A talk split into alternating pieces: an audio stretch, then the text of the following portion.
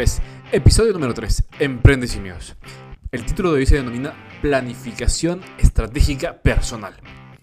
El lugar en el que comparto contigo consejos y estrategias sobre temas de administración, planificación, marketing, negocios, mentalidad, entre otros temas, que junto conmigo puedas emprender y mejorar tus negocios. ¿Estás listo?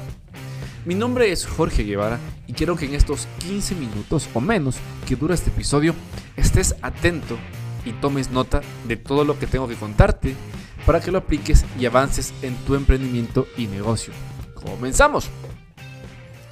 El objetivo de este episodio es justamente es que vamos a hablar y analizar la importancia de la planificación estratégica personal en la vida de los gerentes, directores y claro, en los emprendedores de cualquiera que sea tu giro de negocio en estas épocas. Muchos gerentes, directivos y jefes centran sus esfuerzos en elaborar y cumplir una planificación estratégica de la empresa, de la institución. Sin embargo, dejan de lado sus propias vidas es decir, descuidan su parte personal y familiar. Se hizo una encuesta en el 2020 acerca de 100 gerentes de las empresas con más ventas en, los Estados Unidos.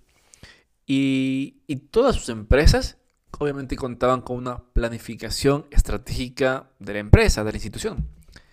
Pero sin embargo, solo el 10% de los gerentes contaban con un plan estratégico personal algo interesante es que de ese 10% de gerentes que tenían la, planificación estratégica personal, tenían relación con que estas, em, que empresas a las cuales ellos gerenciaban formaban el 10% de las empresas con más ventas y crecimiento en el mercado en comparación al resto.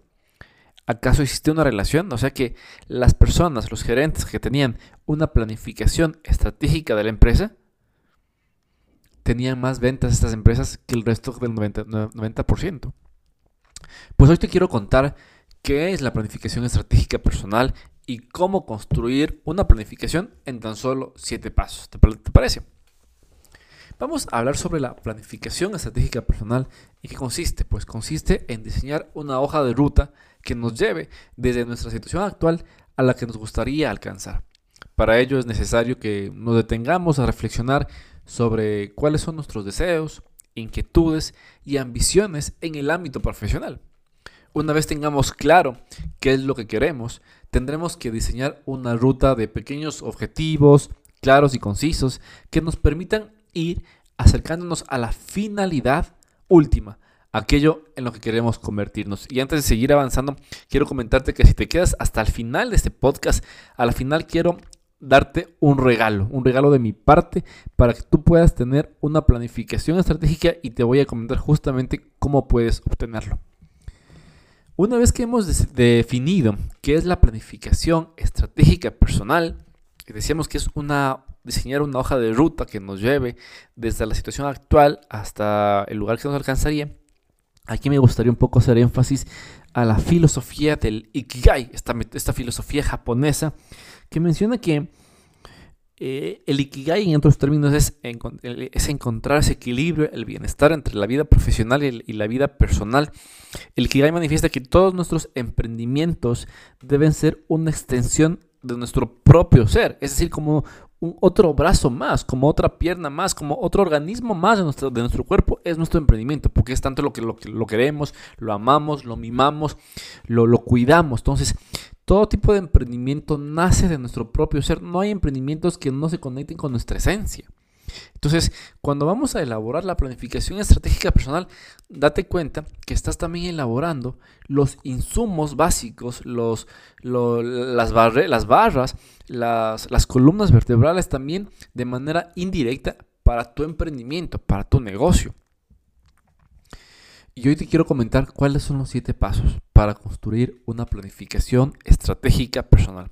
El primer paso es definir los valores. Y cuando me refiero justamente a los valores, justamente es un tema, para responderte a estas preguntas es ¿en qué crees? ¿Qué es importante para ti? De todas las cosas en las que crees y que te importan, ¿cuál es la más importante? La clarificación de los valores es el punto de partida de alto rendimiento para una persona o para una organización. Y te voy a poner ejemplos de, valores. Si tú te identificas con la puntualidad, con el respeto a los adultos, con el, la, prioridad que es tu familia, otro valor es aquí justamente la fe. Otro valor puede ser justamente el tema de la, de la empatía. Entonces, define qué valores tú tienes actualmente como persona, que te, identifican como familia.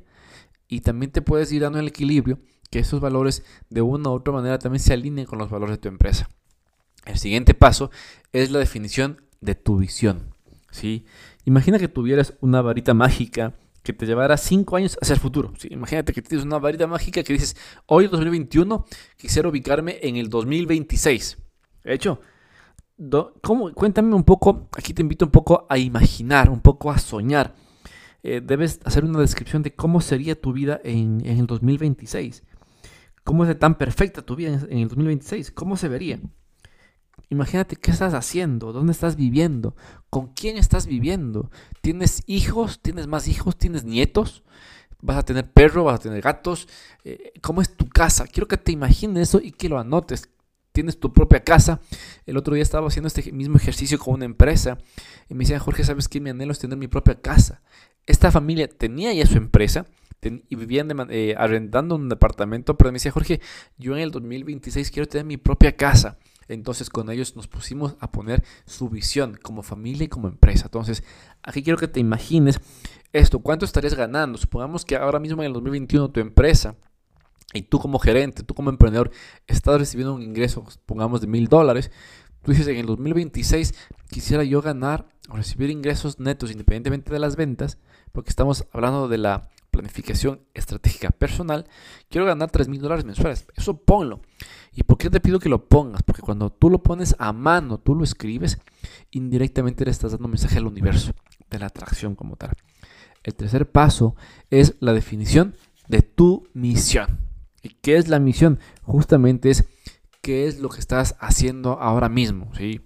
Tu misión como, como persona, independientemente como, como empresa.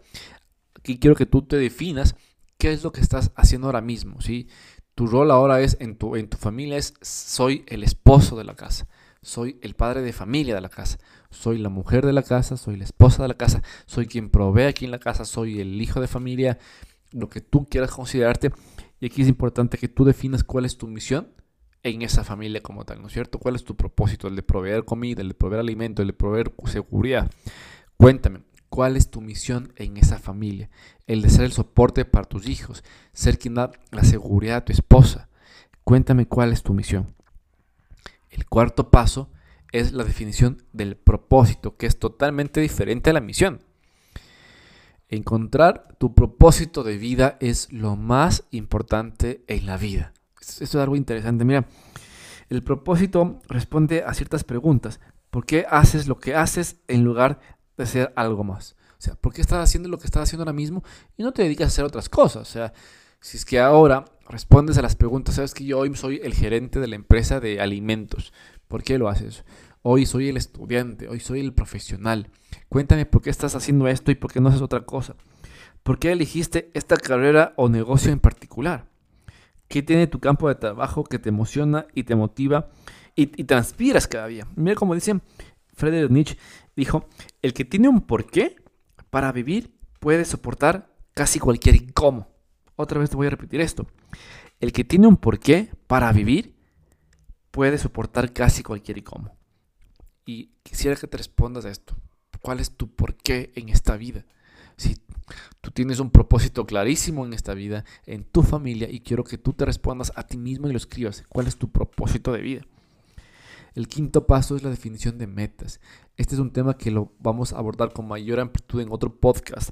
Sin embargo, quiero comentarte cuál es eh, la definición de metas, que son los resultados que quieres alcanzar en donde se alinean tus valores, tu misión, tu visión, tu propósito y lo plasmas en metas. Y aquí vas a plantear metas en diferentes áreas, ¿no? Metas en el área personal, en el área profesional, en el área familiar, en el ámbito de salud. En estos ámbitos y también en el área espiritual, quiero que tú establezcas metas, metas, ponle metas y que luego vamos a esto y abordarlo de mejor manera. Pero yo quisiera que en este momento al menos tú definas cinco metas más importantes en tu vida. No te limites, no, no dices, ¿será que lo puedo cumplir? Pero no tengo los recursos. No, planteate tus metas porque tus metas serán el motor y la automotivación que te des a ti mismo para alcanzar dichas metas. Para eso sirven las metas. Y cuando tú escribes metas a mano y lo puedes ver todos los días, te estás dando un reflejo de lo que quieres alcanzar cada día. El paso 6 son define tus prioridades. Aquí es cuáles son tus acciones más importantes que puedes tomar cada día para alcanzar tus objetivos o tus metas más importantes, de acuerdo con tus valores, misión, visión, propósito. Es decir, cuáles son tus prioridades en la vida. Eh, si tú quieres, por ejemplo, alcanzar una meta como ser máster en alguna, en alguna carrera, en la parte educativa, ¿cuáles son tus prioridades? Si debes cuidar tu cuerpo, tu corazón, tu vida, tu familia.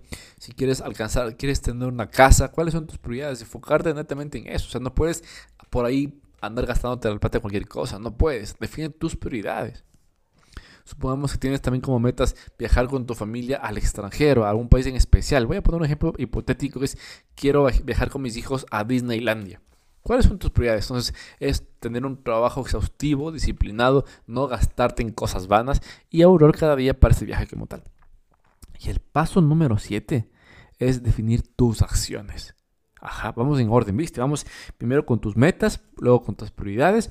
Y el paso último es definir tus acciones. Aquí es, ¿qué harás, qué harás independientemente o de manera inmediata en este momento? En este minuto para alcanzar lo que más, lo más importante para ti. Posiblemente lo más importante en este momento es, muy bien, voy a dejar los malos hábitos, voy a dejar a un lado los malos gastos, voy a dejar a un lado las malas amistades, voy a dejar de ver cosas que no me aportan en nada y más bien enriquecerte o aportarte en cosas que te, que te ayudan en tu crecimiento personal, profesional, familiar, espiritual. En esto quiero que te enfoques y determines cuáles son las acciones inmediatas. ¿Sí? Y para ir terminando este podcast muy chiquitito de la planificación estratégica personal, quiero que recuerdes esto. Es necesario que cuentes ahora mismo que tú tengas una planificación estratégica de la institución, obviamente. Pero también es importante que esta planificación eh, analices si guarda sincronía con la planificación estratégica personal. Ojo con esto. Tanto la planificación estratégica de la empresa como la planificación estratégica personal son como las vías del tren. Tu empresa irá a donde tú la lleves. Ojo con esto, tu empresa irá a donde tú la lleves, a donde tú estás analizando, pensando y proyectándote. Un mensaje final, recuerda que tú eres el conductor de tu vida, no eres el copiloto. Y si eres el conductor, tú diriges tu vida. Tú diriges tu vida y también diriges tu empresa. Y para finalizar este podcast, que estoy sumamente contento y emocionado, también te recuerdo que puedas visitar en las diferentes redes sociales. Estoy en Instagram como Jorge Guevara Reyes, estoy en YouTube y también estoy, estás escuchando este episodio posiblemente en Spotify o en, otras, en otros canales. Y también te pido que visites mi TikTok, que también estamos teniendo mucho alcance. Así que espero que te haya gustado. Si te gustó este podcast, te pido que lo compartas, me dejes tus comentarios y también estoy en LinkedIn. Así que te mando un abrazo, un abrazo grandote desde el Ecuador. Bendiciones y hasta pronto. Chao, chao.